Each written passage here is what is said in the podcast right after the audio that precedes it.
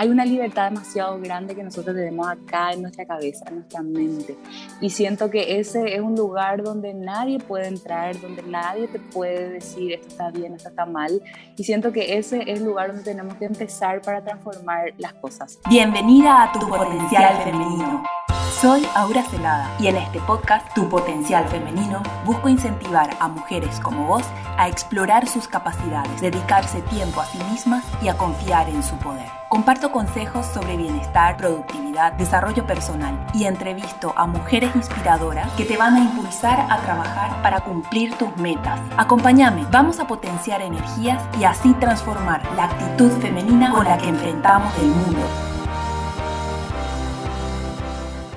Bienvenida, Micaela Chamorro, a Tu Potencial Femenino. Este es el podcast donde damos visibilidad a mujeres extraordinarias como vos para inspirar a otras a tomar acción, trabajar por sus sueños y cumplir sus metas.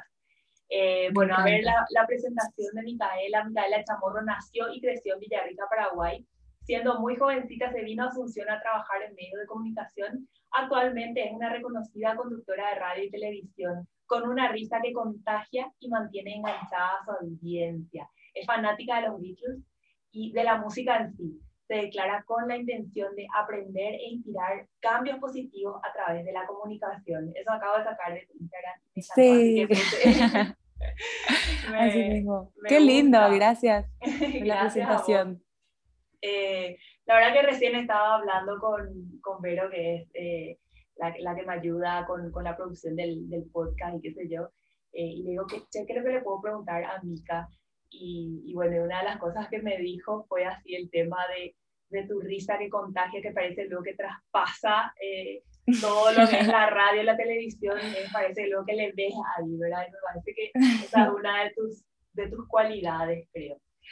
Muchas gracias, vos sabés que sí. Vos sabés que sí, es como que eh, yo no me había dado cuenta de eso en realidad, porque era tan natural para mí que nunca había notado que ese era mi diferenciador. Y fue muy loco vos decir, ¿cómo no se va a dar cuenta, verdad?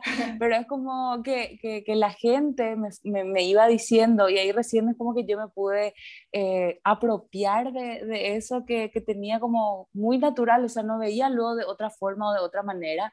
Y resultó ser que es, ese es mi, mi diferencial, ¿verdad?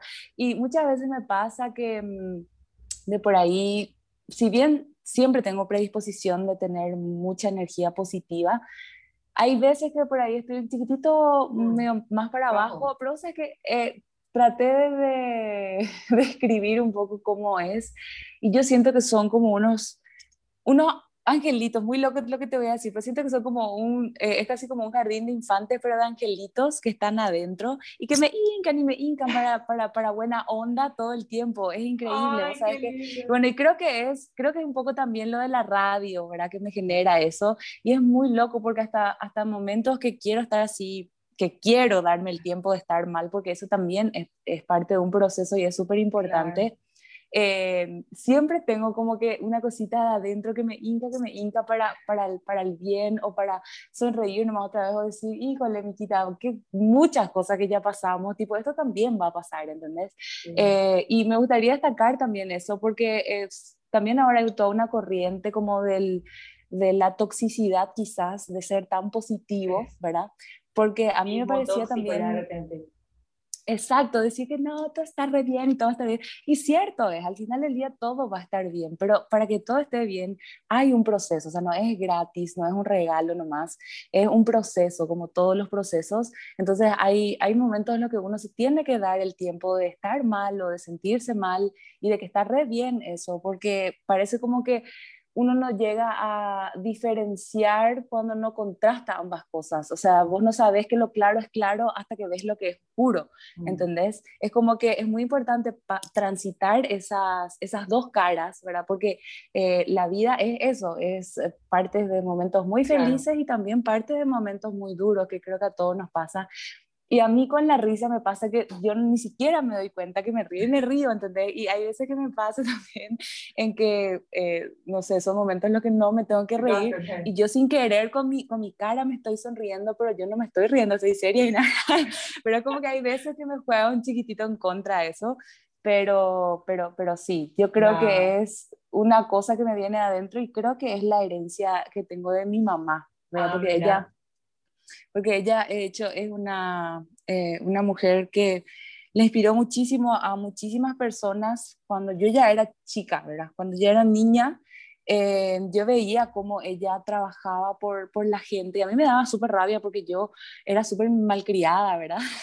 Eh, y ella siempre tuvo como ese espíritu corajudo de la risa, del poder de la risa, porque trabajaba muy de cerca con, con personas eh, que estaban en situación de vulnerabilidad, pero ella solita nomás en Villarrica, no es que pertenecía así a alguna cosa, ella por, porque le conocía a la gente y le podía linkear las ayudas, conocía a otra gente que le podía ayudar y hacía como ese trabajo ella solita, ¿verdad? Eh, entonces ella siempre tenía como esa fuerza a través de su, de su risa, era de esa persona que entraba a un lugar y automáticamente viste que se adueña de todito porque ya todo el tipo se da la vuelta a mirarle, ya están contagiados de, de su alegría, ¿verdad? Y, y a mí, me, como te digo, me tomó mucho tiempo darme cuenta de que ese que ese era mi, mi ángel o, o mi, mi, diferencial o, o, mi tesorito, ¿verdad? Como la, herencia que tuve de mi mamá. Me encanta. Así, esa es la historia de la risa. Sí. Pero bueno, hablando de historias, contanos tu historia, tu historia desde el principio, o sea, ¿cómo, cómo nos resumirías tus tu inicios, verdad? Es cierto que jugabas a los cinco años eh, con un micrófono y grabando tu propio programa de radio y cómo fue que viniste a Cómo fue toda esa, ese transitar. bueno, la verdad es que mi papá tiene una voz así súper linda, tipo como Rubén Rodríguez, así súper con esa voz arrona, ¿verdad? y él vivió mucho tiempo en, en, La Plata, donde él era estudiante de ingeniería electrónica, mientras era taxista y tomaba clases de locución, porque siempre le gustó mucho la radio. De hecho, en mi casa toda la vida la radio siempre estaba encendida, no se apagaba nunca, escuchábamos todo el día radio y yo crecí con eso. Y siempre, siempre quise, mientras escuchaba la radio, yo así, yo quiero ser la chica de la radio, pero no era realmente una, una cosa a la que yo me iba a dedicar. Yo pintaba más para, para según mi papá, que si no iba a ser escritora, iba a ser cantante o iba a ser poetisa, ¿verdad? Alguna cosa como esa, o pintora o bailarina, porque todo eso estudiaba y me encantaba. No, no, todo lo artístico, sí. Eh, y y entonces yo estaba en, en, un coro, formaba parte de, un coro que se llamaba Pro Música, donde interpretábamos muchas obras corales en latín, en italiano, y nosotras teníamos que aprender nuestras partes y corregir también las, las, pronunciaciones y la entonación, ¿verdad?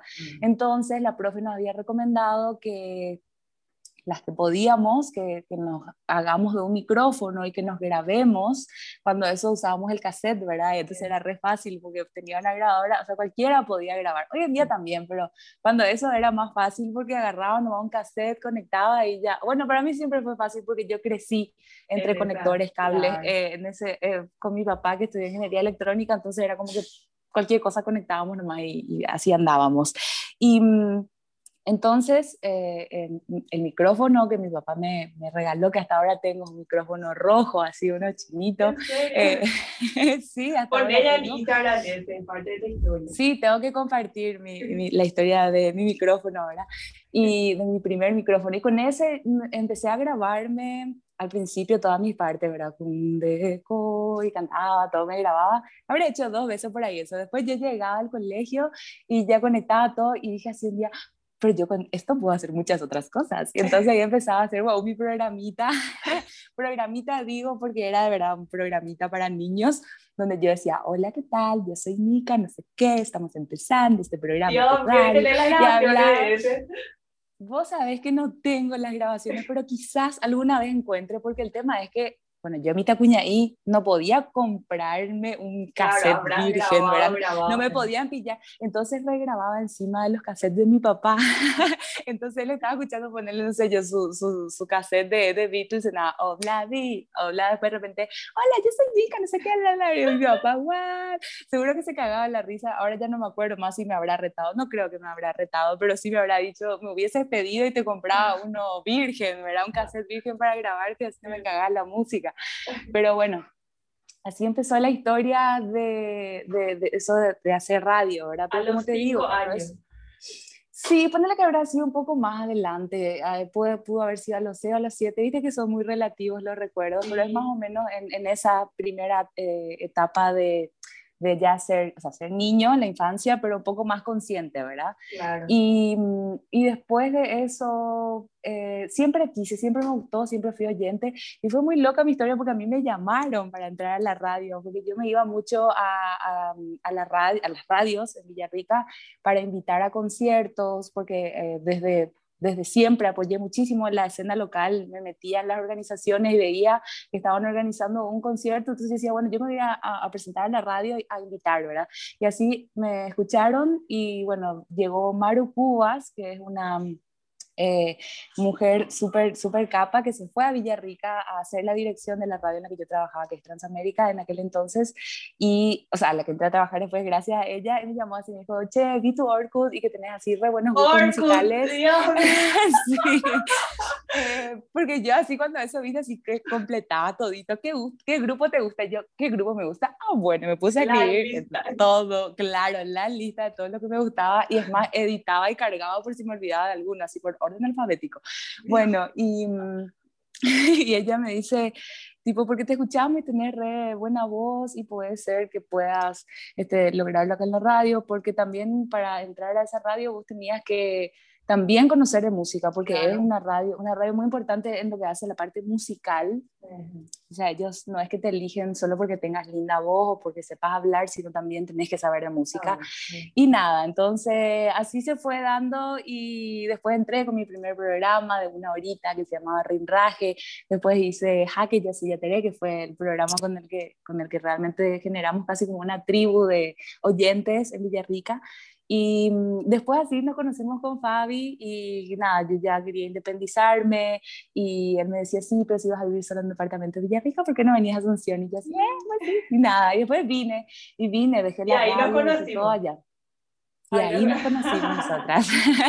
sí, y empecé acá haciendo de todo, ¿verdad? Eh, yo venía de, de, hacer estudio de radio, eh, o sea, de radio en estudio, y vengo acá y me fui a Radio Venus y me dicen que no tenían posibilidad de darme un lugar porque, eh, porque nadie me conoce y que tengo que pagar derecho a piso y qué tal está para hacer móviles. Yo no sabía lo que eran móviles, o sea, nunca en mi vida hice nada de eso. Yo sí, sí, yo soy la re experta móviles, yo soy la reina de los móviles, ahora me vendí con todo y nunca me voy a hacer de menos, ¿verdad? Sí.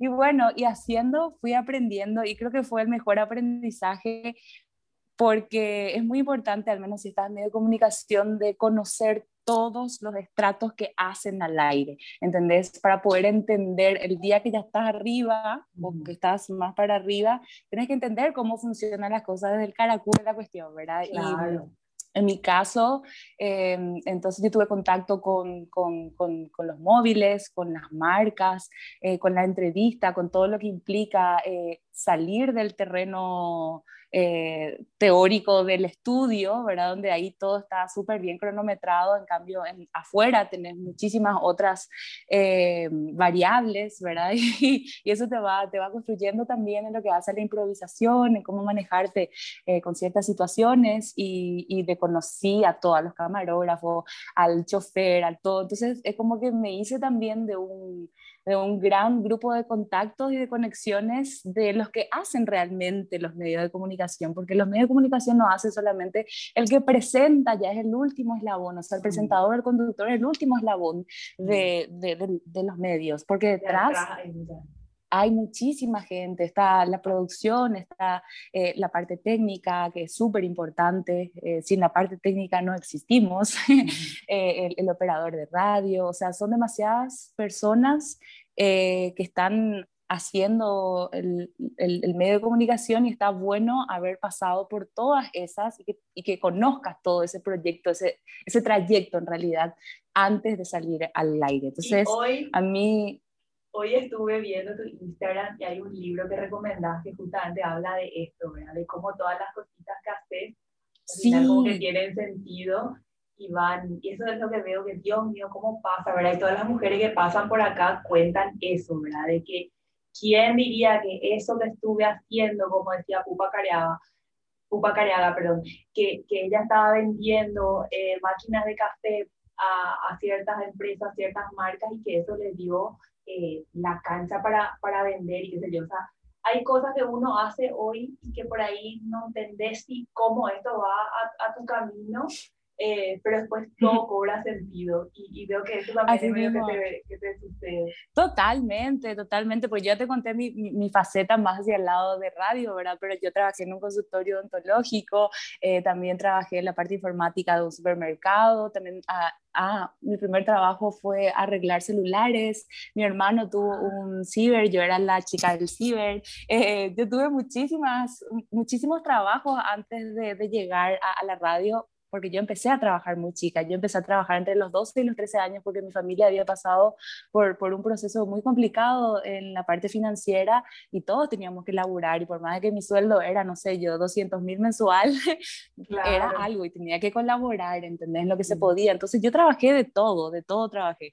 Y... Mm, y, con respecto a lo que estabas diciendo, exacto, y te quiero contar nomás algo. Imagínate un poco, cuando yo entré a Transamérica, le amo a Topi, mi amor, él era mi operador, ¿verdad? Pero no sé yo qué historia tenía Topi, yo entraba creo que a la, a la, a la tarde, en mi primer programa de 5 a 6 de la tarde, no sé si él venía a la facultad, pero siempre llegaba tarde y yo no podía empezar mi programa, me pasó dos veces por ahí hasta que dije, no, yo tengo que aprender a, a operarme, la, a ser operadora de radio, eh, porque no puedo depender yo de nadie para salir al aire, ¿verdad? Entonces ahí aprendí a operar en radio y, y en ese momento era así como que, tipo, Dios mío, ¿cómo vas a operar? O sea, bueno, sos conductora, ¿cómo que vas a operar? O sea, para eso está el operador, era, ¿verdad? Y cuando me mudé a vivir acá a Asunción, estuve trabajando en Radio Venus y eh, Aspen es una radio hermana de Venus acá y en su momento era Mario Ferreiro el que salió porque creo que se iba a candidatar o para intendente o presidente, no me acuerdo hace mucho ya. Y en ese momento eh, él anunció así un viernes, eh, bueno, yo ya hasta hoy nomás vengo, no sé qué, y le dejó así a la radio, o no sé, yo seguro que ya estaban avisados, pero o no tomaron en cuenta o no sé. Pero lo que sí pasaba, hijo, tipo el lunes tenemos que meter a alguien que pueda hablar y que pueda operar al mismo tiempo, porque ahí no hay operadores, o sea, en aquel momento era cada uno se autooperaba, ¿verdad? Y entre todas las personas que estaban ahí era, eh, y aparte, si bien cualquiera puede aprender a hacer eso, nadie se anima porque tenés el máster, el control de una radio en tus manos y tenés que hablar al mismo tiempo y ver qué información es. No es tampoco tan fácil, pero es obvio que se puede, ¿verdad? Entonces yo así, eh, yo, yo sé operar, no sé qué, ¿verdad? Y, y gracias a eso yo conseguí ese trabajo en aquel momento, ¿verdad? Porque era la única persona que sabía manejar el, la consola el tipo que llegaba tarde te dio así un lugar después de 10 años. así mismo, así mismo. Y después me sucedió también que gracias a esos conocimientos que yo tuve en casa con mi papá y mis hermanos desarmando todos los equipos electrónicos, y conectando los cablecitos y viendo todo eso, em, me tocó la oportunidad de viajar a Los Ángeles para hacer la transmisión de los Grammys porque yo sabía cómo conectar todo el equipo, ¿verdad? Tampoco que sea tan complicado, pero no es una cosa que sepa todo el mundo, ¿entendés? Entonces, que se anime, claro, por sobre todo creo que animarse, ¿verdad? Porque, eh, bueno, si no conoces, no, e, es difícil que te animes nomás a hacer un viaje internacional, una cobertura tan importante, digo, un viaje internacional y una cobertura tan importante, es como que no querés que esté todo encima de, tu, de tus hombros, ¿verdad? Así que toda esa construcción a mí me sirvió muchísimo para, para lograr hazañas y para eh, continuar experimentando con lo que me gusta, que es la comunicación, ¿verdad? Por eso creo que y siempre, siempre dije, de hecho, antes de leer, eh, con este libro como que terminé de comprobar de, que existe una ciencia detrás, pero en general siempre, siempre pensé y siempre dije que no, no, no podemos cerrarnos a un tipo de conocimientos nomás, o sea que todo nos suma, todas las experiencias, bueno, sabes cuándo vas a necesitar de esa información o de esa experiencia, aunque parezca una cosa revoluda, igual te sirve en algún momento y que al final del día se trata de una construcción, ¿verdad? Y cuantas más aristas tenga esa base, creo que más importante va a ser el la amplitud que se va a tener con el público, con el pensamiento, porque a nosotros también nos toca como comunicadores muchas veces referirnos a la gente o a las cosas. Y si uno habla solamente de, parte de su experiencia, no le estamos incluyendo a todo y está haciendo casi como, no discriminando, pero es como que estás hablando medio de tu ombligo nomás. Y no es pues así la vida, somos muy diversos. Entonces creo que todas esas em, experiencias nos eh, llenan y sí, nos complementan para poder tener un alcance mejor y ser más justos con la audiencia que tenemos. ¿verdad? Para mí es eso. Y siempre le digo a los chicos que si vos hoy estás haciendo una cosa que de por ahí no te gusta tanto en tu trabajo o, o en lo que estés estudiando hoy, eh, nada es estático, o sea, lo de hoy no es que va a ser hoy, va a ser para siempre, o sea, hoy estás haciendo eso, pero mientras estés enfocado en, a lo que querés llegar o en lo que te gustaría hacer, usa eso como, como una herramienta para seguir haciendo lo que te gusta, ¿verdad? O sea, si es que hoy el trabajo en el que estás no te gusta, pero te paga los estudios o la capacitación para lo que querés ser más adelante, está bien, ¿entendés? No es que porque estás alejado nomás que nunca lo vas a lograr, ¿verdad? Al final del día todo se va encaminando eh, mientras uno se encuentra trabajando en eso. Me parece que eso es muy importante. Me encanta. Tenés eh, también tu lado de, me parece, la exploración hacia lo femenino, hacia la esencia, hacia las energías. Eh, me acuerdo que vos estuviste en, un, en, un, en, una en una de estas charlas que dimos de energía femenina, donde hablábamos sobre, sobre las energías, sobre ese poder del, del ser mujer también me, no solo me recomendaste, sino que me prestaste dos libros que te quería devolver y estábamos en plena pandemia. Y dijo, ahora nos salga para eso nomás. Y quédate sí. Entonces, de Pilar Sordo, que, que, bueno, me encantaron. Y bueno, te quería preguntar un poco más hacia este lado, ¿verdad? Hacia tu esencia de ser mujer que estuviste explorando por ahí, eh, qué reflexiones tenés, eh, cómo ves el, el, ser mujer hoy en día, quizás un poco también en los medios, eh, cuál crees que es tu poder yo creo que, que, me fui amistando mucho con eso de ser mujer, ¿verdad? Porque yo vengo de una familia donde tengo dos hermanos mayores que eran muy celosos y que eran muy, eh, e, era como que yo como la única nena y la menor, era así como que me tenía que tener todo como en una cajita y yo era súper rebelde y súper desastre. Entonces era como una cosa muy complicada y siempre era así, pero no lo puedes hacer, vos, sos mujer, sentate bien y no sé qué, un montón de cosas. Entonces para mí era tipo, Dios mío, me hubiese encantado no ser mujer, ¿verdad? Pero tampoco no quería ser hombre porque me parecía que era más complicado todavía, ¿verdad? Pero, em, pero con los años me fui, me fui amistando mucho con, con el valor que nosotras tenemos en toda la sociedad, ¿verdad? Y mucho se habla de, de, esa, de, esa, sensibilidad, pero yo creo que la sensibilidad la tenemos los hombres y las mujeres por igual, mm. solamente que nosotras somos más demostrativas quizás o más expresivas en cuanto a eso. Mm. Em, y, y, a mí me parece que eh, me voy dando cuenta con el tiempo que a nosotras lo que nos pasó, me parece como de, históricamente, ¿verdad? Era como que se nos quería no sé si separar o, o estaba todo puesto como para hacer como una especie de competencia, como si fuera de que solamente una nomás podía haber, porque es así, eh, como que, eh, no sé cómo explicar lo que quiero decir, simplemente de que, de que teníamos que competir más, ¿verdad? Antes.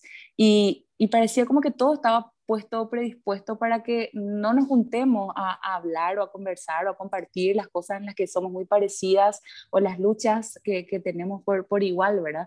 Es como que en, en, una sociedad que nos, no, nos hacía sentir de que todo era un pecado prácticamente, eh, ni siquiera nos animábamos a hablar entre nosotras de, de nuestras cosas, ¿verdad? Entonces yo siento que eh, la exploración personal que está teniendo cada una hoy en estos tiempos, eh, creo que si es compartida es todavía mejor, porque te voy a contar algo ahora. la otra vez nomás hablando con, con compañeras, incluso de medios de comunicación, por ejemplo, sobre algo tan natural como nuestros propios órganos, ¿verdad? Nuestros órganos reproductivos, el órgano, el órgano femenino. Y vos sabes que me impresionó, porque me tocó a mí a los 30 años recién ponerle un nombre verdadero. El nombre que es de verdad, ¿entendés? Yo sé que, no sé si va por aquí lo que queríamos hablar, pero igual me parece muy importante destacar, porque toda la vida se nos dijo tu chuchu, tu palomita, tu tortuguita, tu no sé qué, tu ahí abajo, nunca como que, y, y si nos ponían un nombre, decían, por ejemplo, vagina, ¿verdad?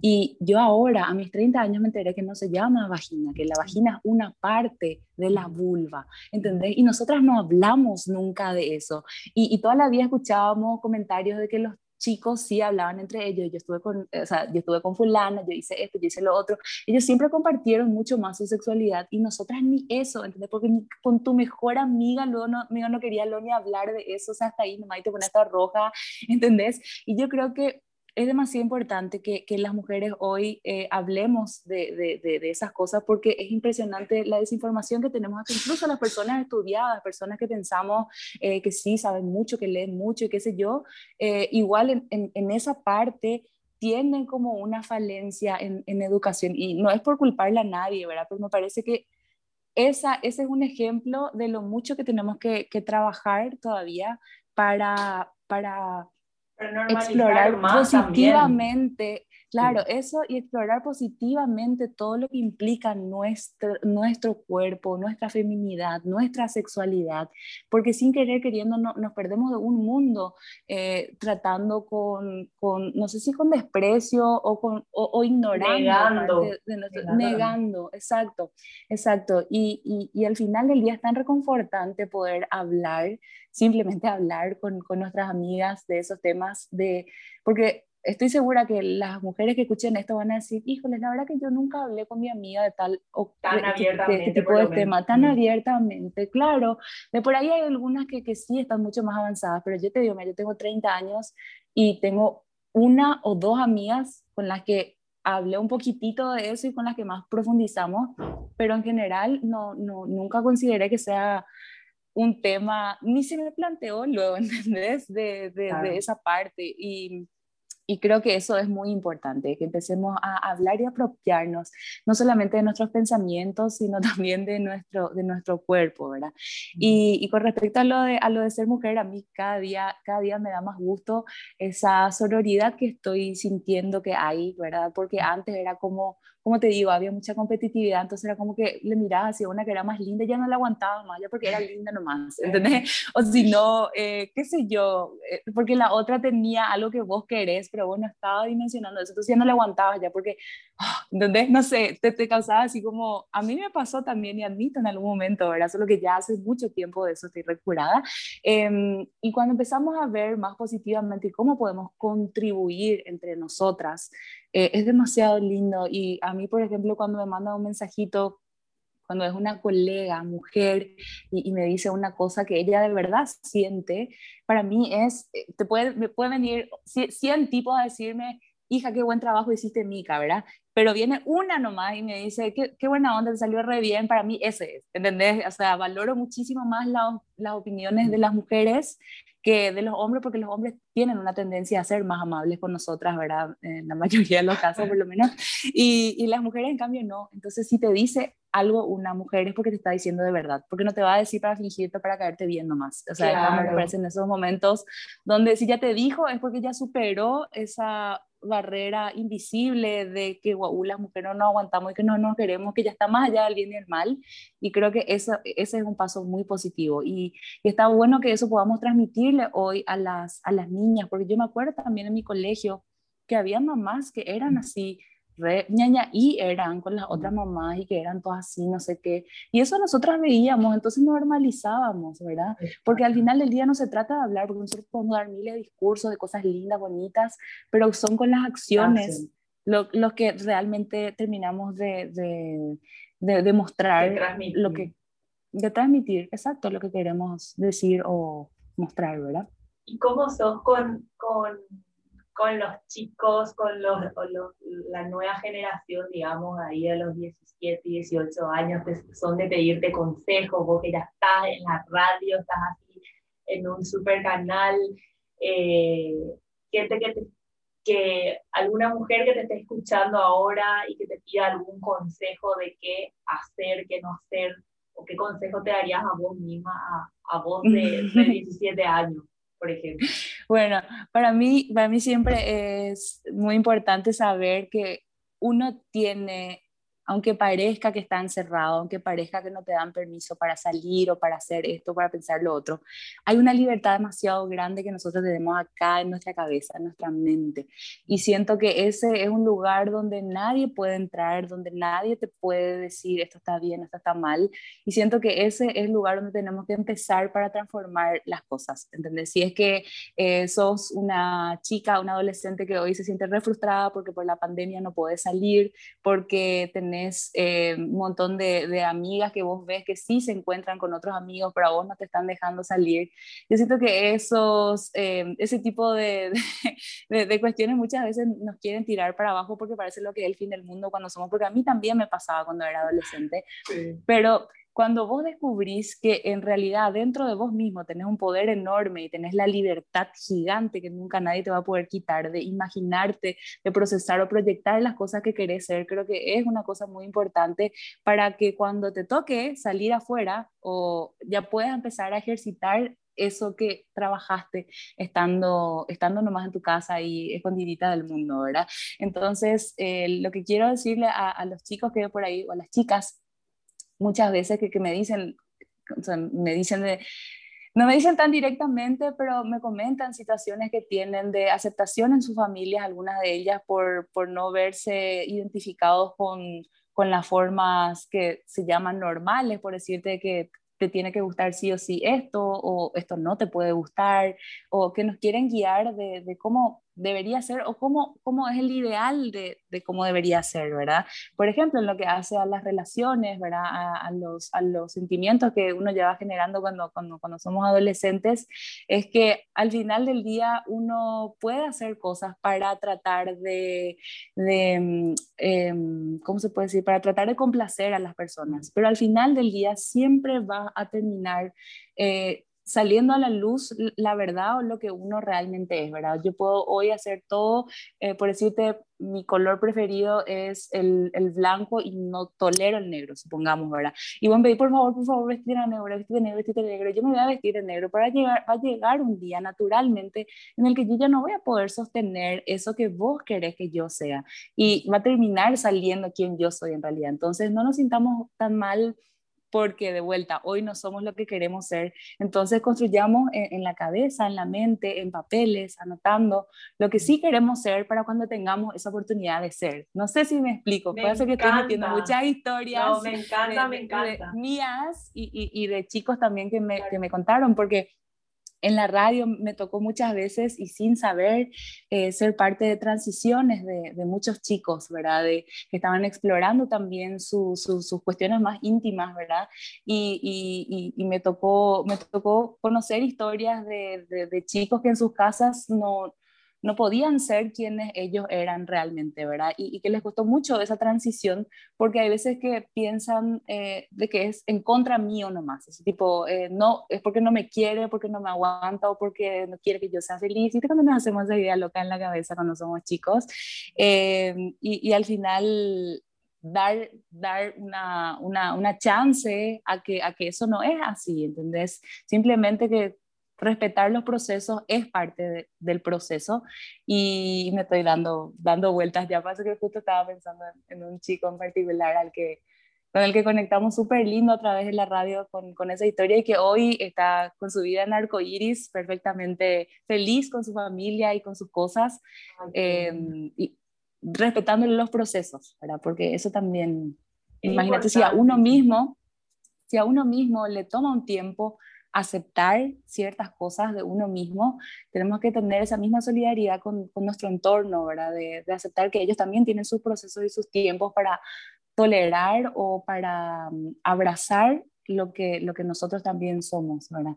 Me parece que eso es muy importante destacar porque, porque bueno, cada uno tiene sus cositas, cada uno tiene su, eh, las cosas en la cabeza que nos pueden jugar muy en contra también si no lo sabemos manejar, ¿verdad? Entonces, sí. un poquito de eso. Me encanta. Me encanta que te fuiste hacia ese lado porque, porque es cierto, creo que, creo que es algo que nos pasa a, a todos en, en, la adolescencia, ¿verdad? Yo también en ese momento me sentía así, como, o sea, llega un momento en que ya, ya no te interesa jugar con, tus juguetes ni nada, tipo querés salir, pero tampoco tenés los permisos. Y, y es un buen consejo, ¿verdad? O sea, alimentar tu ser interior, usar ese tiempo para descubrir quién sos, para planificar la vida que querés. Entonces, en el momento que salgas, ya vas a tener como que más claro todo, ¿verdad? ¿Para qué así mismo, así mismo. Eh, entonces así me mismo. encanta. Hasta incluso, hey, eh, hasta incluso Hey Jude, por ejemplo, hace un poquito de referencia a eso, donde dice, take,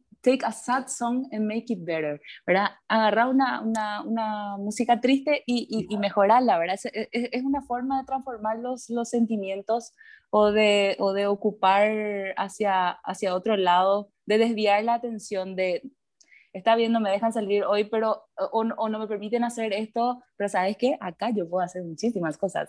Entonces como que eh, ya podemos ir haciendo los cimientos de las proyecciones que tengamos para, para cuando se pueda, ¿verdad? Me parece que eso es interesante, ocupar la mente positivamente. Me encanta. Por lo menos, si no podemos construir en la vida real, por lo menos constru, constru, constru ay, ya voy a inventar una palabra. Construyamos. Construyamos, llegar, constru, construyamos. Ay, Dios mío. Bueno, sí, me encanta, me, me, me gusta tu, tu consejo. Creo que durante toda la vida podemos ir cultivando nuestro, nuestro interior y, y, nuestra mente y proyectar lo, lo que queremos. Eh, sobre todo vos que tenés ahí los angelitos que te pinchan para que te rías y te transmitas la buena onda y todo. eh, Bueno, ¿te gusta escribir? Leí por ahí también que estás escribiendo un libro, que no te, Me eh, no te tomas una fecha límite, pero está ahí en proceso está en construcción desde hace mucho tiempo porque va evolucionando y yo no sé si alguna vez voy a poder publicar. Hoy te puedo decir, no sé si alguna vez voy a poder publicar porque es como que un borrador eterno que no termina nunca, ¿verdad? Porque se, va, se van sumando. Eh, bueno, en realidad en, en, este último tiempo lo que más me dediqué fue a, a escribir sin el propósito del, del, libro, que sí está todavía ahí en, en, en stand-by, sino más bien de trabajar mis, em, mis vivencias, ¿verdad? Como una especie de diario, mm. pero sí, sí, como una terapia, exactamente. Y es súper interesante, a mí siempre me gustó escribir, o sea que tengo una hermosa facilidad para, para escribir, por ahí no digo gran cosa, ¿verdad? Pero así como hablo, también me, es muy fácil escribir y me encanta. Ponete, ponete, Mica, ya una fecha y, y, toma, eso como que es tu responsabilidad de compartir con el mundo, no te guardes. Sí, es cierto. Y vos sabes que hoy estaba hablando justamente con, con, con Vero sobre el tema de, de, de, los libros y yo le contaba que hay escritoras paraguayas que están vendiendo en Amazon y están vendiendo sus libros y viviendo de eso, o sea,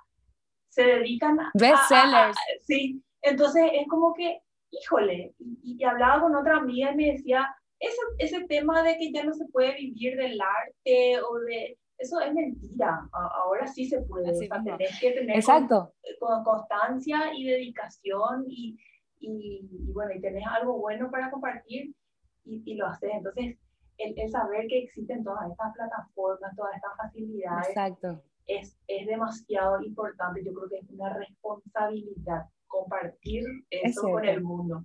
Entonces, eso es, lo, que, lo, que, te digo, ¿verdad? No es que porque vos quieras nomás o no, sino que es porque es Cierto una responsabilidad.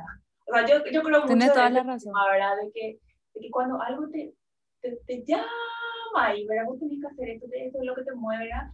Y ok, eh, eh, eh, va por ahí también tu, tu propósito, digamos. Entonces, Así mismo, es, me, estoy, me estoy riendo porque nada que ver el caso que te voy a contar, pero me pasa lo mismo, por ejemplo, con Rihanna. Rihanna es una cantante, yo siempre me, siempre me plagueo porque yo digo que ella no puede decidir nomás dejar ya de cantar, hace mucho que no lanza un disco ahora, porque ella tiene una responsabilidad, porque recibió un don y un talento que no puede ella decir, ah, ¿sabes qué? Me voy a dedicar nomás a vender zapatos o no sé yo qué vende, ¿verdad? Ella tiene la responsabilidad de cantar, así va, porque, porque es poseedora de un talento innato con la voz, por ejemplo. Y lo que estás diciendo es cierto, hay veces que uno tiene como ese don o ese talento que no tiene que guardarse para sí, porque al final esos, justamente esos dones y esos talentos eh, son, son de unión y son para compartir, porque generan, unidad, claro, y son para compartir a sí mismos. Así que voy a trabajar. bueno, diciembre lanzamiento ya del libro de Mita acá en tu potencial. Me encanta, me encanta, ya programado. Bueno, un poco tal fecha. bueno, Mica, muchísimas gracias por contagiarme con, con tu alegría, eh, tu buena onda. Te digo que hoy tuve un día medio, uh, este martes, pues ahora lunes. Eh, sí. estuve conduciendo un programa en vivo como vos ayer, pero igual así yo por su ¿verdad? Eh, pero ahora estoy súper realizada con tu alegría. ¿Viste? Que, gracias. Eh, entonces te deseo todo lo mejor para todos tus proyectos, inclusive incluyendo ya el libro que, que vas a lanzar este año. Me encanta. Y, bueno, que te vaya eh, súper, súper bien. Muchísimas gracias, Aura, por esta invitación y también por, bueno, inspirarme de vuelta para retomar eso que le había dejado, ya me había olvidado.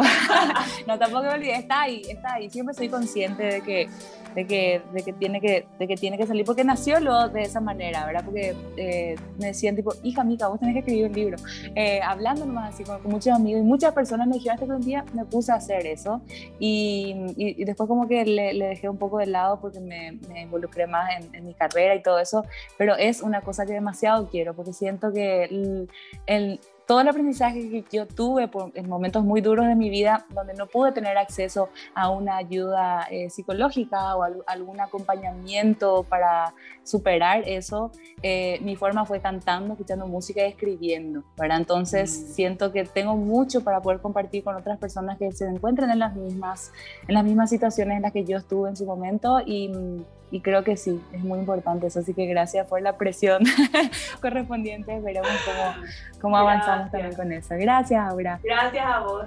Chao, Mica. Que, te que estés súper bien. chao, gracias. Dale, le digo. Chao, chao. Nos vemos. Gracias por escuchar tu potencial femenino. Te animo a que explores aún más tu capacidad excepcional como mujer, dedicándote tiempo y confiando en tu poder. Comparte este episodio con tus amigas para potenciar nuestras energías y así transformar la actitud femenina con la que enfrentamos el mundo.